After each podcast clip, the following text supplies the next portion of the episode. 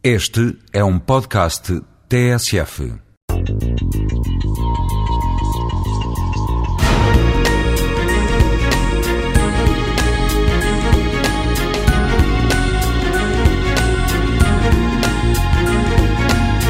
Muitas vezes eu vejo as famílias, as mães, chegarem à consulta e dizerem não sei porque é que meu filho engorda, porque não é da alimentação.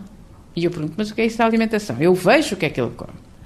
E ele não come nada para engordar. A pessoa está-se a referir àquilo que vê à mesa.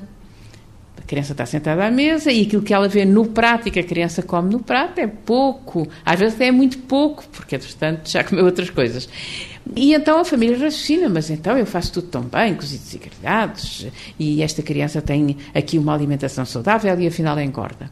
Ora bem, o que eu observo é que a maior parte das crianças engordam com o que comem fora da mesa.